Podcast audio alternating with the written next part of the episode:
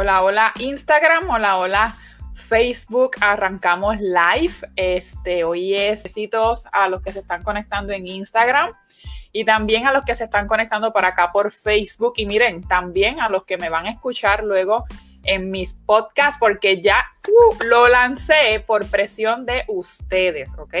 Este, porque me decía Mildred, es que yo escucho muchos podcasts o yo escucho o me gusta ese tipo de contenido, así que lo hice porque por eso mismo, porque me montaron presión, pero no es un podcast este, normal, simplemente es eh, un video podcast, diríamos nosotros, porque estos mismos videos que ya yo comencé a hacerlos más o menos a mediados de febrero, lo que estoy haciendo es que les estoy extrayendo el audio y los estoy lanzando como podcast. Generalmente a mí no me gusta mucho escuchar podcasts que se, que se escuchen como leídos, que se escuche que la persona simplemente no está siendo como muy original. Así que yo entendí que lo que me dijeron era al extraer este audio de estos videos, pues iba a ser un podcast realmente como Mildred es. Así que miren, hoy les voy a hablar de algo que sí, si se quieren ir para Facebook, vayan, pero también me pueden ver por Instagram, no pasa nada. Hoy voy a hablarles de algo que ya muchos conocen, esa parte de, Mildred. Eh, fue una parte de mi vida en la cual amé y quisiera regresar a tener mi frutera, porque me decía, Mildred tuvo una frutera, sí, tuve una frutera como para el 2000, en el 2014 hasta el 2010, a principios del 2016 este, Lino, ponte, ponte para tu podcast entonces, me llama, no soy muy experta, pero también te puedo ayudar. Este, la frutera fue parte de mi vida y realmente la amé. Eh, de hecho, antes de ayer tuve una clientita que era fiel clienta mía que me decía, Mildred, por favor, abre de nuevo porque no encuentro un lugar en donde le hagan una batida que yo le hacía que se llama Vegan Mango. Este, y ella iba fiel todos los días después que salía del trabajo a buscar su vegan mango. Así que hoy les voy a explicar cómo fue que yo comencé esto de la frutera, pero para que ustedes vean que uno tiene que ser de todo en esta vida. Cuando yo le dije a mi mamá, mami, voy a abrir una frutera, me hizo como, ¿qué? Como una frutera, tú. Entonces de manera irónica me comentó, wow, tanto estudio, y terminas con una frutera de manera irónica, no fue criticando. Y yo, fíjate, sí, este, con tantos estudios y termino lavando carros, que ustedes saben que tuve la compañía de detailing y también eh, que, que lavé carros y también la, frutera que voy a estar montando eh, papaya y, y, comprando plátanos. Así que sí, Mildred ha hecho de todo, pero miren, la frutera realmente, les voy a explicar todo desde el inicio para que ustedes vean cómo comienza todo desde una simple idea o de no solamente una idea, puede ser de una necesidad, de una necesidad crucial y urgente, porque realmente es que se necesitaba urgente en mi caso, hasta el, hasta tu sueño realidad, que prácticamente fue que yo vi montada mi, frutera y después que yo la monté fue que yo dije que yo hice, Mildred, o sea, después que yo tenía todo, yo me senté y dije, ok, ¿qué yo hice? Como que no había pensado bien lo que, lo que quería hacer, pero es que realmente te tienes que atrever a hacer lo que quieres hacer, ¿ok? Así que esta frutera, para todos los que se van conectando, voy a explicar hoy de, de lo que de cómo fue que yo comencé esa frutera y comenzó para el 2014, bueno, más eh, fue antes, fue como para finales del 2012. Mi papá le diagnostican a finales de año un cáncer de colon ya en una etapa bien agresiva. Este, y esto también hago un paréntesis a todos los hombres que me están escuchando y también mujeres, porque nosotras también dejamos de chequearnos pues por el tiempo o por miedo o por cualquier eh, razón. Mi papá estuvo con molestias por más de cinco años y nunca se atrevió a ir a un, gastroenterólogo para que le verificaran su estómago y su intestino, cosa que el cáncer de colon es uno de los cánceres más agresivos y más eh, con mayor porcentaje de, de muertes aquí en Puerto Rico. Así que nunca se chequeó por miedo y cuando entonces se chequea, pues ya el cáncer tenía un tumor bastante grande que le obstruía mucho esa parte del colon, así que pues comenzaron a darle una serie de quimioterapias y radioterapias bien agresivas, pero fueron sinceros con nosotros desde el principio porque ya estaba en una etapa bien, bien avanzada.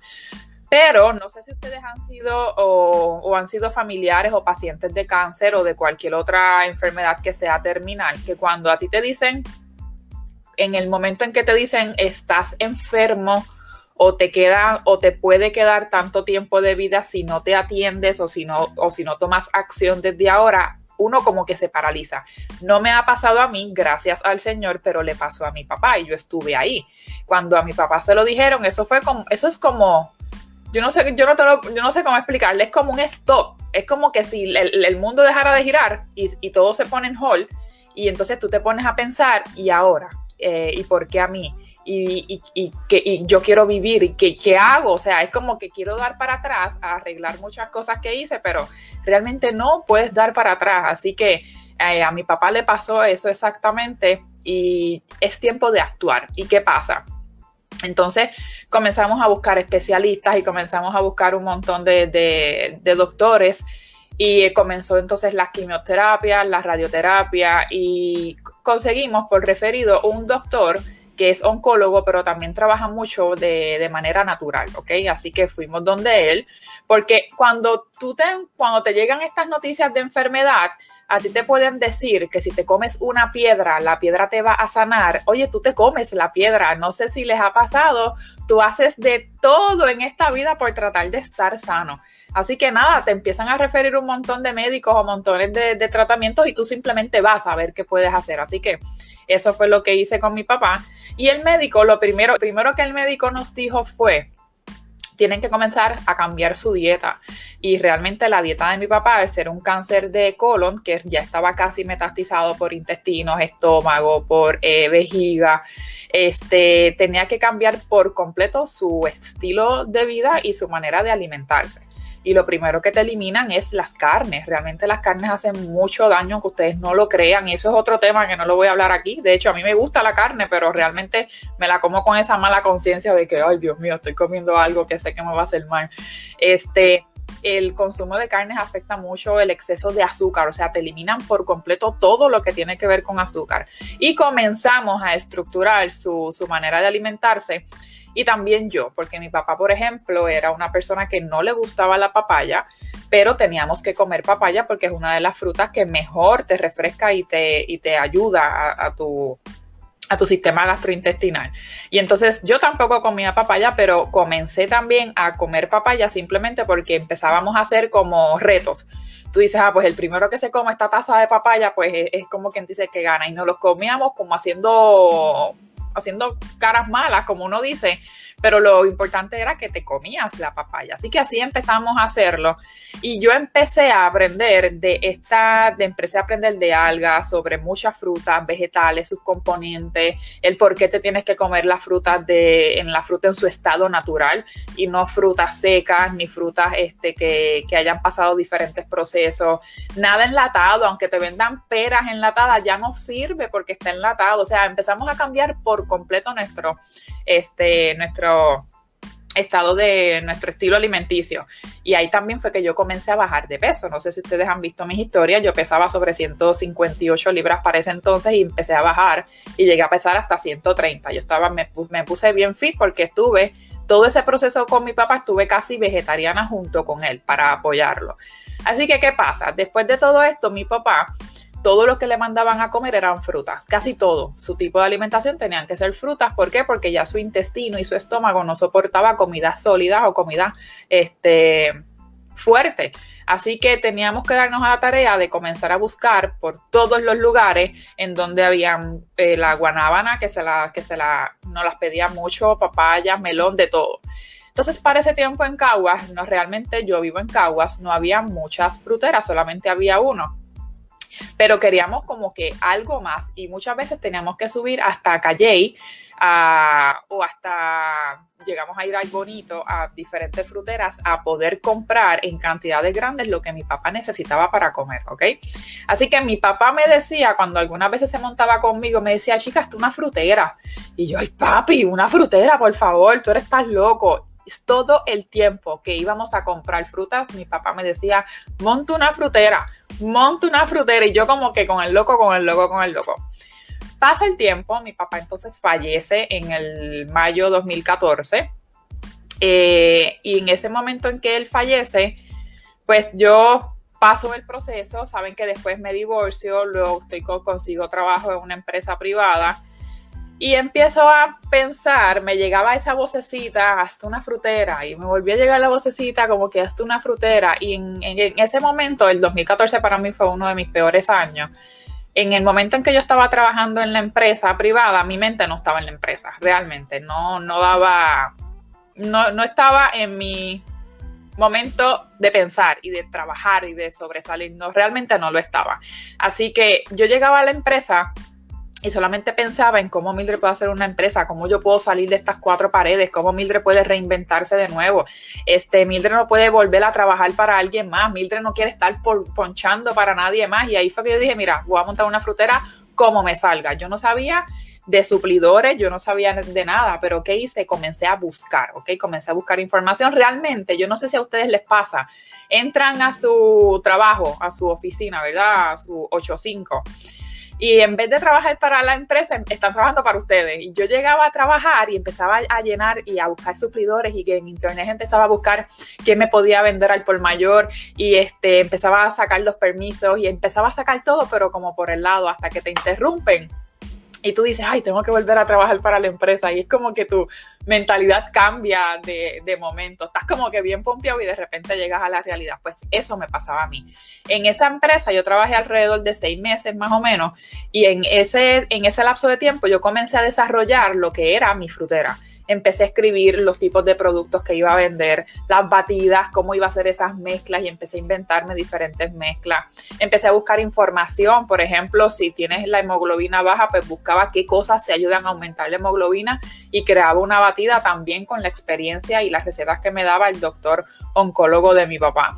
Así que en un día, yo estoy eh, siempre, obviamente, hacia, de camino hacia mi casa, eh, habían varios locales, pero yo siempre decía, y si ese, ese local sería perfecto para una frutera en el caso de que la abra, pero el lugar estaba escogido por otra persona. Hasta que un día de la nada yo estoy pasando y yo veo una señora poniendo un se, un se alquila, el, el rótulo. Y ahí yo cojo la curva y de repente yo veo el se alquila y como que me quedé con eso y no, viré y regreso y voy a donde, a donde está la señora que ya se estaba montando en su carro para irse. Y yo le digo a la señora, mira, este local lo alquila. Me dice, sí, ¿lo quieres ver? Y yo, sí, vamos a verlo. Y cuando lo vi, yo no lo pensé, gente. Y yo dije, este, ¿cuánto sale en tanto? Ok, pues nada, yo lo quiero. Eh, me dice, ¿cómo hacemos? Pues yo te envío el contrato por la noche, lo revisas y entonces mañana si quieres vamos al notario y lo firmamos y me haces el pago. Así hice.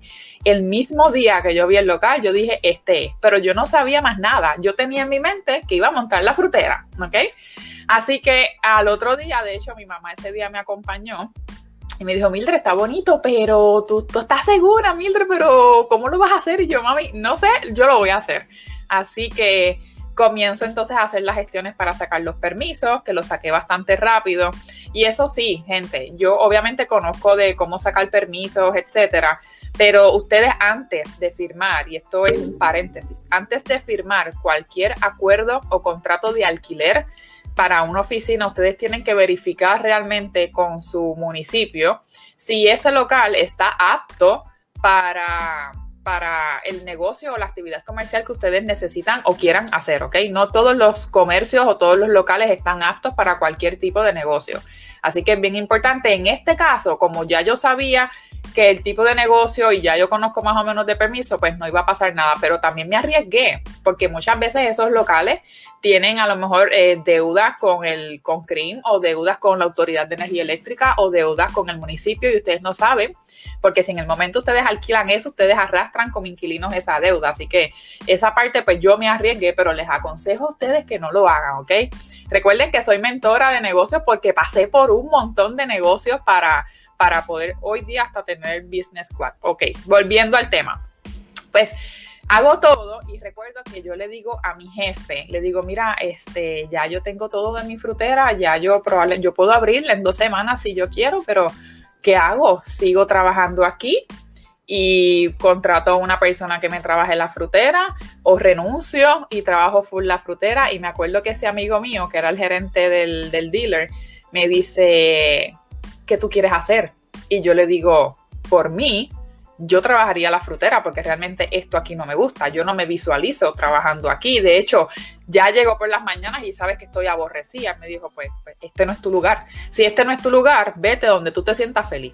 Así que, aparte de mi jefe, mi amigo, le dije, pues tú sabes qué, voy a poner la carta de renuncia y me voy. Y un 14 de diciembre del 2014 yo abro mi frutera, ¿ok? Sin nada, yo no tenía nada. Entonces, ¿cómo abrí mi frutera? Yo tenía unos ahorros pero los ahorros yo pensé, yo hice el cálculo de cuánto más o menos me salía abrir la frutera. Yo pensé que con esos ahorros me iban a dar, pero no. Entonces, ¿qué hice? Hice un préstamo y eh, con el préstamo completé para hacer la frutera, porque realmente yo no ni sabía, por ejemplo, que la balanza que tú necesitas para pesar las frutas o los vegetales esa balanza la electrónica cuesta como 400 pesos para ese 2014, una sencilla. Yo no contaba con, que esa balanza costara tanto. Yo pensé que esas balanzas costaban, qué sé yo, 30, 40 pesos, pero no. Más tienes que estar certificada por DACO, tienes que esperar que DACO vaya, te la calibre y de una vez te la calibre, te le ponga el sello de DACO y ese sello no se puede romper porque si te multan por eso. O sea, es un protocolo. No piensen que porque es una frutera pones una carpa a vender frutas. No, de hecho, no, no quería que esa fuera mi, mi concepto. Pero entonces ese domingo me acuerdo que cuando yo le digo a mi mejor amiga, mira, voy a abrir una frutera ya, yo te ayudo. Y entonces empezamos a pintarla, la arreglamos, este, empecé a poner post que Mildred ahora iba a empezar a vender papayas y plátanos, que eso fue como un, chiste para muchas personas, pero yo estaba logrando parte de, de mis sueños para ese tiempo. Así que con la ayuda también de mi hermano, que me hizo la parte de la, de la barrita en madera, en zinc, porque quería que mi frutera fuera un concepto bien patriota, fuera algo bien de aquí de Puerto Rico y que la gente cuando entrara se sentara que estaba entrando a un pedacito de Puerto Rico, porque realmente era en una carretera rural de Caguas hacia Calle, eh, por, la número uno. Entonces, eh, así lo hice, abrí la frutera y esos primeros días, coquí, coquí, no entraba nadie como cualquier negocio muerto. Y yo decía, oh my God, pero no es lo mismo, porque yo no estoy vendiendo ropa ni estoy vendiendo zapatos, las cosas se empezaron a dañar. Y yo tampoco hice un cálculo realmente de con cuánto debo empezar, con cuánta mercancía debo empezar que no se me dañe.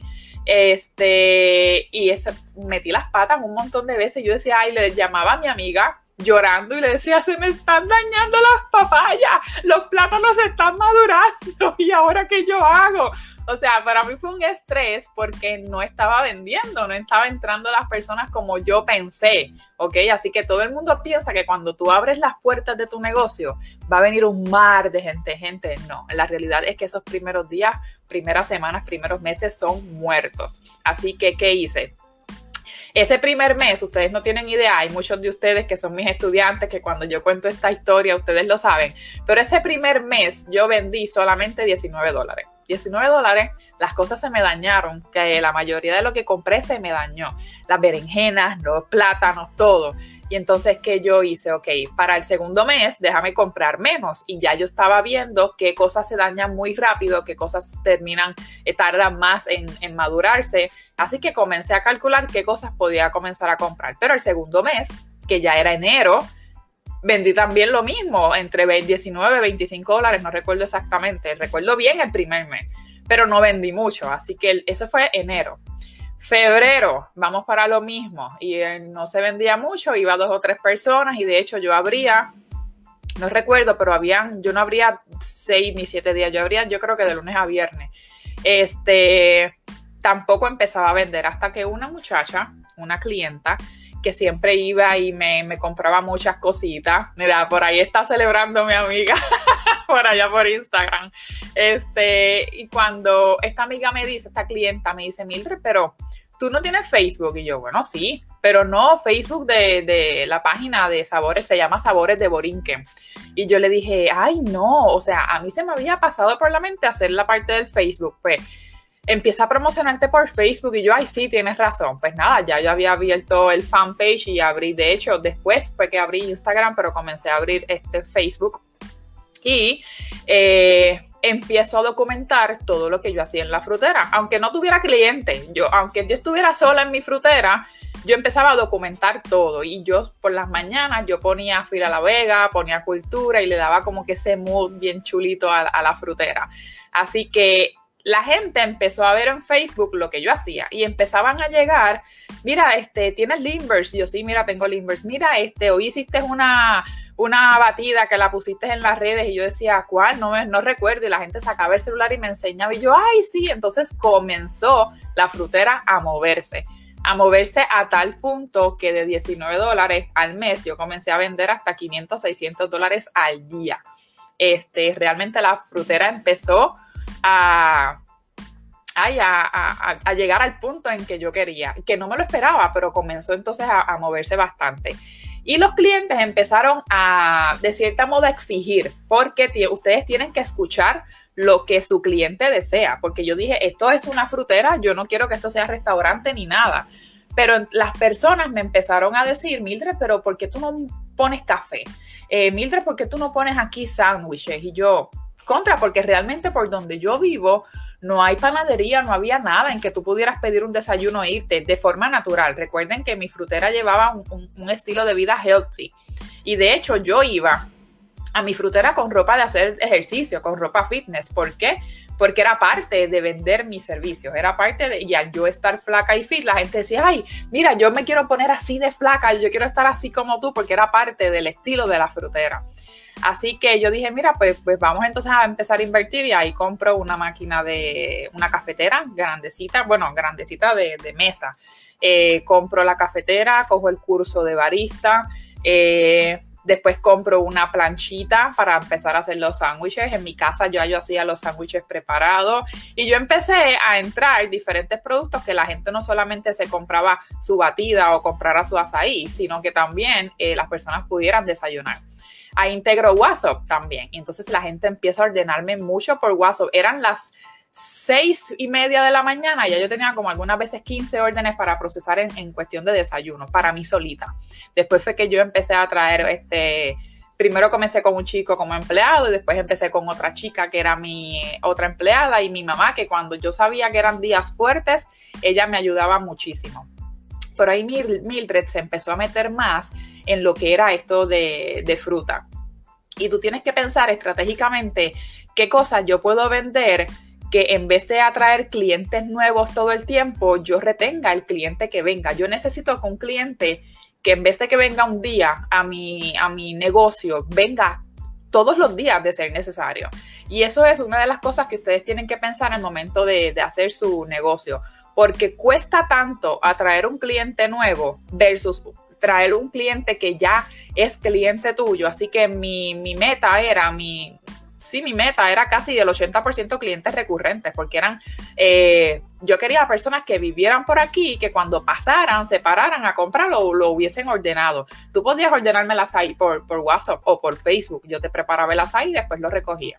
Así que eh, la parte de, de mi estrategia fue crear batidas y crear este, sí, batidas saludables en el cual la persona tuviera que venir todos los días a comprarse su batida. Tenía una batida, recuerdo, llegó esta chica, me, acuerdo como hoy, me dice, Mildred, este, por favor, tú tienes algo que me pueda ayudar con mi estreñimiento porque estoy, o sea, yo soy horrible para ir al baño, me da dolor, me pongo grave. Yo le digo, bueno, tengo una que se, me acuerdo que le echaba yogur, le echaba un montón de cosas más. Y ella me dijo, pues dámela para probarla que como a los tres días la chica va y me dice, Mildred, eso que tú me preparaste, gracias a Dios que yo vivo a 10 minutos de mi casa, porque si no, no llego. Ok, así que también esa muchacha comenzó a ir casi todas las semanas a comprarse esa batida. Tenía la detox, que las personas iban todos los días a comprar la detox. Así que a diferencia de estos otros lugares que te venden batidas de mucho azúcar con Nutella, de hecho, yo no vendía nada de Nutella. Si la persona me pedía algo con Nutella, yo se la hacía, pero no estaba en mis pizarras como que yo vendo cosas de Nutella, porque no era mi enfoque. Recuerden que todo este proceso o el propósito de mi frutera era un lugar en donde yo pudiera dar este algún producto que sea saludable por el proceso que había pasado mi papá con lo del cáncer. Así que lo mismo pasó con los yogur. Yo creaba yo, eh, parfait de yogur riquísimos, los azaí también. Mi enfoque con mis clientes también eran, eh, a diferencia de muchos lugares, que si te venden un azaí con X frutas, te lo tienes que comer tal y como sale.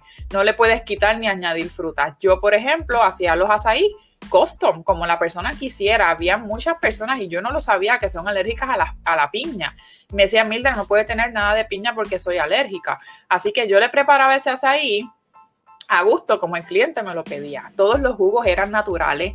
Eh, yo compraba las pulpas. De hecho, mi celular todavía tengo los contactos de las personas que me vendían la, el tamarindo, las papayas, que si tengo a Juan Papaya, el Pepe Tamarindo, eh, Omar Limones. Le tengo todos esos apellidos en mi, en mi, en mi teléfono porque eran mis contactos. Entonces me, metí tanto en mi frutera que yo fui hasta unas fincas en Santa Isabel, que son como más de, o sea, muchos acres de papaya y de aguacate y de mango. Y yo iba por todos esos acres a ver cómo era que sembraban esas papayas, cómo se daban, cómo los recogían. Llegué a ir a la bananera también por allá por Santa Isabel. Yo me viví el proceso completo de mi frutera y, la, y, y, las personas simplemente iban. Tenía también otra chica, Charlotte, que si me está viendo, este, ella iba y me decía, yo llego aquí y esto para mí es como un retreat. Y me decía, tráeme mi azaí y me lo traes, porque yo tenía como una salita de, como una sala de una casa, pero con muebles de, de mimbre, muebles que son antiguos y las personas se sentaban ahí había un televisor, pero había un rinconcito que era de lectura. Tú escogías cualquier libro que te gustara, siempre yo ponía una frase. De hecho, se las voy a enseñar por aquí en Facebook porque puedo compartir pantalla. Déjame ponerla más pequeñita, más grande, perdón. Este, yo tenía una pizarra, déjame ver si la veo por aquí, eh, en el que ponían quotes o, o citas, mírenlos por aquí. Yo ponía quotes o citas del, día y la gente se sentaba en ese rinconcito y yo tenía mi laptop con internet que cualquier persona que necesitaba abrir la internet o navegar o lo que sea podía, podía utilizar mi computadora. Y así todos los días yo llegaba, yo abría mi frutera como a las, a las 7 en punto, pero ya yo estaba a las seis y media para preparar todo, prender cafetera y hacer todo. Eh, ponía el quote de por la mañana y entonces cerraba la frutera a las 6 de la tarde y ahí arrancaba al gimnasio o hacer compras o lo que sea. Realmente la frutera era, miren, estas fotos, es que las estoy enseñando por acá por, por Instagram. Este, déjame ver, había una por aquí, miren, yo tenía matitas de fresa, miren esto. Yo tenía matitas de fresa, tenía, miren por aquí, esto era una de las más que se vendía, la pitaya, el de Dragon Fruit. Esa, esa me la pedía mucho también. Y les quiero enseñar por aquí a ver si veo. Miren, esta era parte de la frutera. Hacía paletas de limbers, hacía yogur, hacía el chia pudding.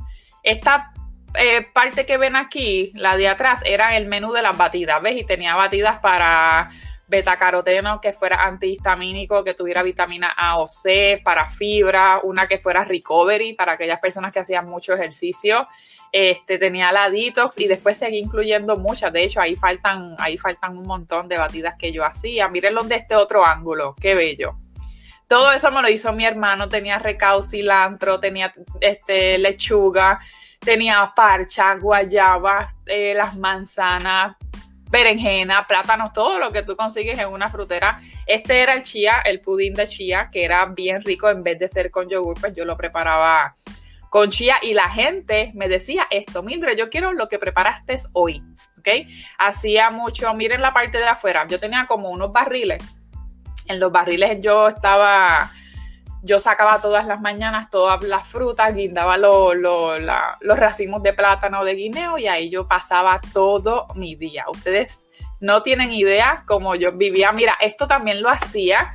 Te preparaba la batida, pero te la incluía dentro de un coco. Eso no lo hacía siempre, eso era dependiendo de cuándo me traían los cocos. Este, pero se vendía súper bien. Pero la gente algunas veces peleaba por eso. Miren la parte de lo de donde tenía las los pimientos, los tomates, los tenía todo así como por, por tablitas de madera, que todo eso también me lo hizo mi hermano. Mira, por aquí está mi amiga ayudándome. Silly Romero lo ve, me mata. Este, es que saliste por acá por Facebook, amiga. Tenía la detox, todo lo trabajaba orgánico, todas las frutas, yo no tenía nada congelado. Yo compraba todas las frutas, que ese proceso de hacer las compras era bien, Ay, era horrible, era cansa un montón porque tú tienes que hacer 20 paradas en 20 supermercados cuando no es época de fruta, de fresas, perdón, o de berries, este, tienes que hacer de villas y castillas. Pero vieron qué hermoso, esto eran las ensaladas de fruta. De hecho, yo llegué, hubo un momento que yo llegué a, mm, me pedían, hacía órdenes, delivery, de ensaladas de fruta y llegaron a pedirme hasta ay Dios mío, hasta 200, 300 ensaladas de frutas para el Tribunal de San Juan o para diferentes lugares. Así que yo eh, dejaba a mis empleadas trabajando por las mañanas y entonces hacía todas las ensaladas de fruta y después me iba a repartir por tribunal, por los dealers de la Kennedy, por todos los lugares y ya al mediodía yo ya había terminado de, como quien dice, de facturar, de hacer mi día. Después me iba al gimnasio y regresaba entonces a la frutera. Pero bien, ven todo como era. Déjame ver si ustedes ven. Mira, estas eran las ensaladas de fruta para que se va bien. las tengo acá. Les echaba quesito, les echaba eh, miel, lo que ustedes quisieran para este tiempo. También tuve un amigo que quiso montar una pinchera al frente y también pues vendíamos pinchos, pero pinchos gourmet, no pinchos cualquiera. Esta era una de las favoritas que mucho la gente pedía esa, la, esa batida. Se llama espinaca con coco. De hecho, yo la hago mucho. Eso es mucha espinaca, leche de coco, eh, con un poquito de leche también guineo, bien poquito de guineo. Y ya, tú te comes la espinaca en, en, en esa batida y realmente esa se vendía súper bien. Y otra, ah, hacía mis avenas hacía avenas, farinas y harina de maíz todos los días y siempre le echaba las raspberry o blueberry con su canelita. Hacía los sándwiches, hacía, tenía afogato. Afogato es como un tipo de mantecado, pero el mantecado era el mantecado a base de yogur y le echabas entonces tu cafecito negro por encima. Tenía, mírenlo aquí, aquí tenía diferentes frutas y por aquí, miren esto, esto es otro más esas, esas paletas de fruta que mucho me pedían esos limbers. Eran unas paletitas, unas paletitas de limbers, pero eran frutas naturales. Y yo le echaba o agua de coco o jugo de china natural. La persona escogía con qué, cuál era la paleta que quería y esas paletas las vendía a peso. O sea, las vendía bien baratas, pero era de lo más que se llevaba la gente. Los limbers también. De hecho, gente, yo cuando empecé a rebajar, rebajé por esto. Yo estaba todo el día comiendo fruta. La persona que te diga que no coma fruta porque tiene mucho azúcar no sabe ni lo que te dice. Real, ah, mírenme, el, este era el logo. Ese era mi logo, me lo hizo alguien, no, ni recuerdo cómo se llama el chico, pero trabaja muy bien los logos también. Se llamaba así, Sabores de Borinque, pero realmente era un, era la pasábamos muy rico. Mira, me están diciendo por ahí que Nelisa, que regrese la frutera, te estoy haciendo. te estoy haciendo sufrir. Pero miren, realmente la frutera eh, fue muy buena. Hasta que más o menos a finales del 2015 es que entonces estoy embarazada de Miranda.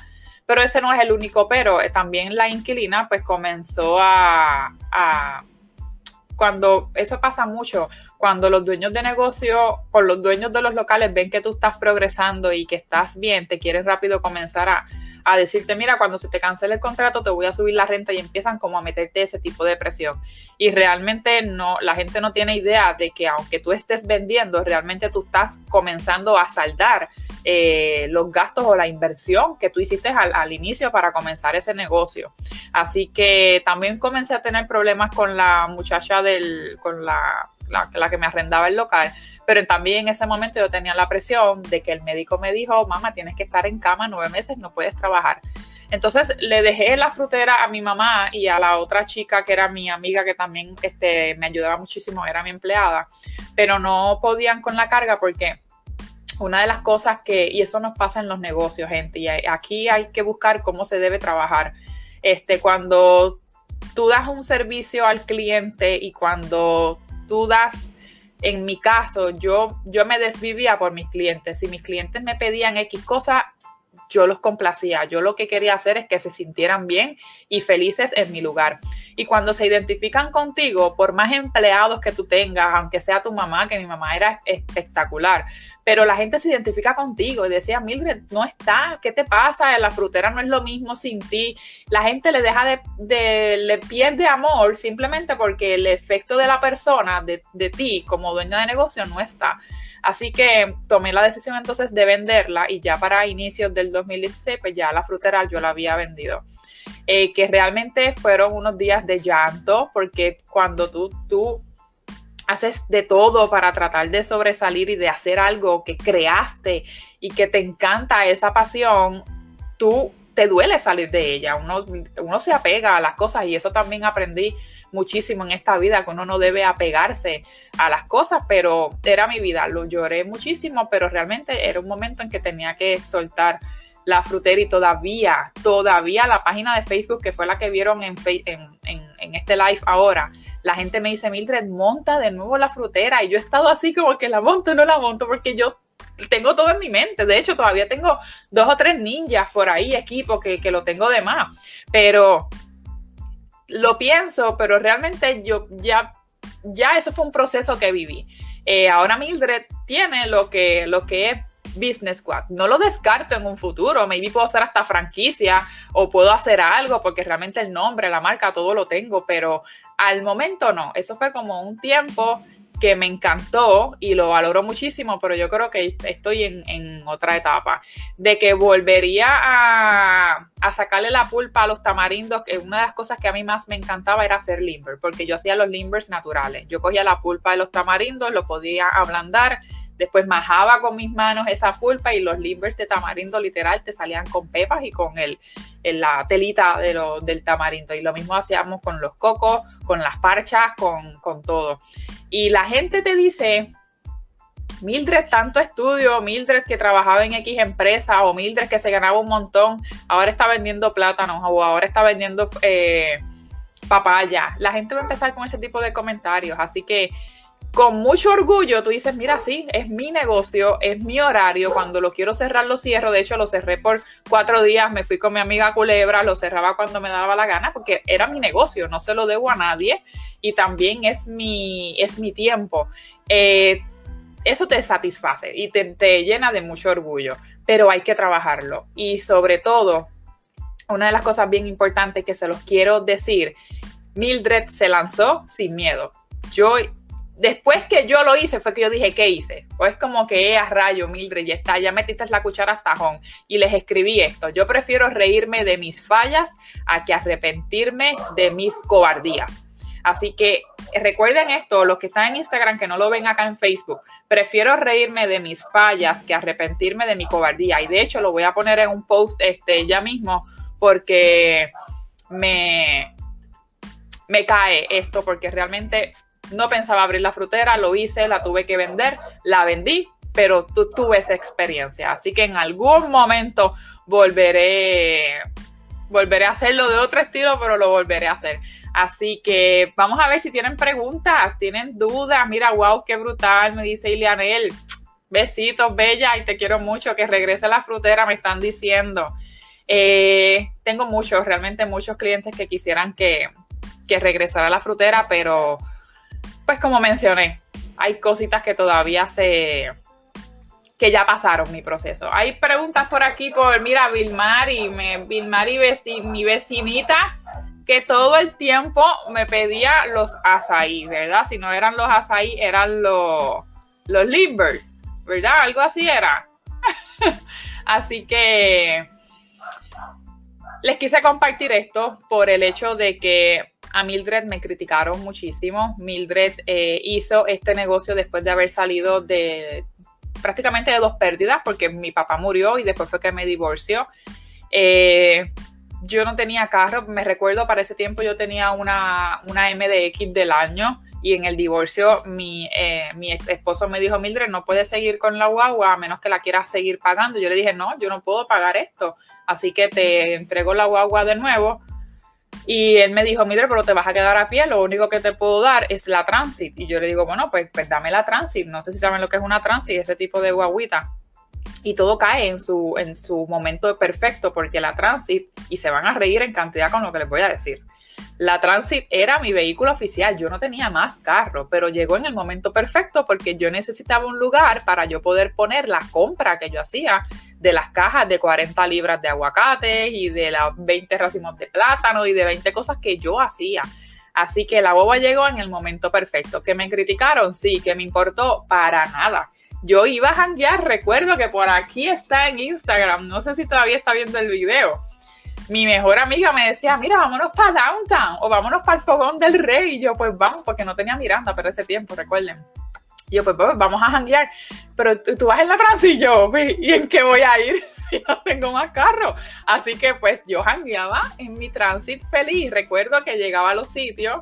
Este, y cuando llegaba al ballet parking, yo con mis shorts, con mis con mis camisas, yo bella y preciosa de punta en blanco y mi amiga viéndome.